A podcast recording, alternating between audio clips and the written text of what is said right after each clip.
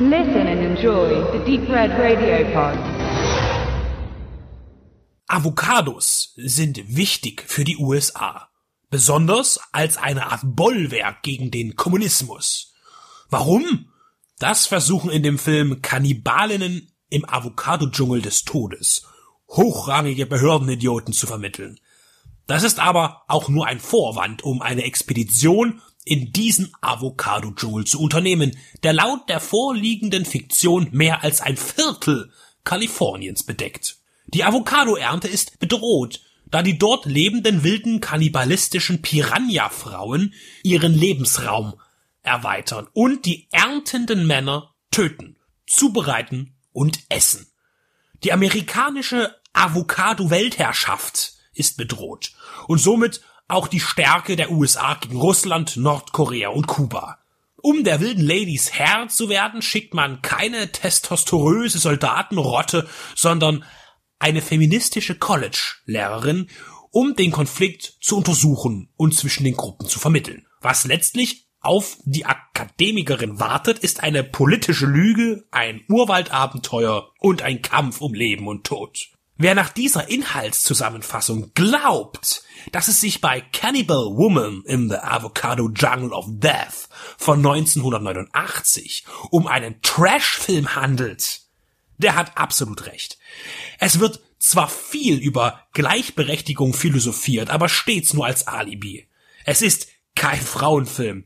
Eher ganz im Gegenteil. Aber er lässt Männer auch als stereotypisch, als tollpatschige, ängstliche Trottel erscheinen. So wie die Frauen anderen Klischees untergeordnet werden. Zwischen Albernheiten und wirksamen Witzen versucht die Komödie etwa nicht zwischen den Geschlechtern zu vermitteln, sondern sich über sie lustig zu machen. Und das ist eine ehrliche Bestrebung. Für Drehbuch und Regie ist J.D. Athens zur Verantwortung zu ziehen. Ein Pseudonym. Der bürgerlich heißende J.F. Lawton nutzt dieses vermutlich sehr weise, denn zur gleichen Zeit schrieb er das Skript zu Pretty Woman, das Karrieren beflügeln sollte und einen der umsatzstärksten Filmproduktionen seiner Zeit als Grundlage diente.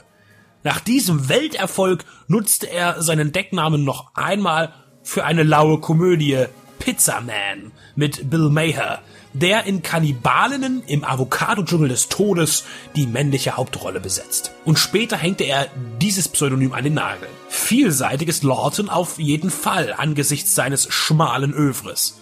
Er verfasste ebenfalls anfangs der 90er das Skript zu Steven Seagals kommerziellsten Hit Under Siege, Alarmstufe Rot. Bier ist die Wurzel allen männlichen Übels. Und sie können sich nicht richtig anziehen. Dafür streiten im finalen Kampf die Damen so hölzern und augenscheinlich mies choreografiert, dass eine Art Ausgleich zwischen den vorgehaltenen Defiziten erfolgt, die aber allesamt als Quatsch anerkannt werden dürfen. Shannon Tweed spielt die Expeditionsleiterin Dr. Margot Hunt. Als prominente Gegenspielerin gewann man Adrienne Barbeau. Trotz vieler Anspielungen und inhaltlicher, sinnlicher Erhitzungen bleibt Kannibalinnen im Avocado-Dschungel des Todes züchtig und zeigt nur einmal kurz in einer Szene am Anfang blanke Brüste. Auch werden sexuelle Handlungen lediglich angedeutet. Allem anthropologischen Scheinanspruch zum Trotz ist Kannibalinnen im Avocado-Dschungel des Todes ein irrsinniger Trash, der so schräg ist, dass man ihm seine Längen verzeiht und ihm sogar mittlerweile einen filmhistorischen Wert zusprechen möchte. Zumindest wurde er bereits wenig später zitiert, und zwar so direkt, dass es kaum ein Zufall gewesen sein kann. Als der beknackte männliche Dschungelführer einheimischen Urwaldmännern das erste Bier kredenzt, ist die Szene identisch dargestellt wie bei Werner Beinhardt. Nur, dass im Brösel-Film mehr Dramatik und Genie liegen. Eine gute Kopie also. Die Zukunft der Frauen liegt im Kannibalismus heißt es in dem von Wicked Vision in Deutschland veröffentlichten Film, über den Charles Band im Intro selbst sagt, dass es die ungewöhnlichste Full Moon Produktion seiner Karriere sei und dass er seiner Zeit weit, weit, weit voraus war. Vermutlich ist er das auch heute noch. Und weil es immer wieder so schön ist, wiederhole ich zum Abschluss noch einmal den einprägsamen, einem Gedichte ähnlichen Titel.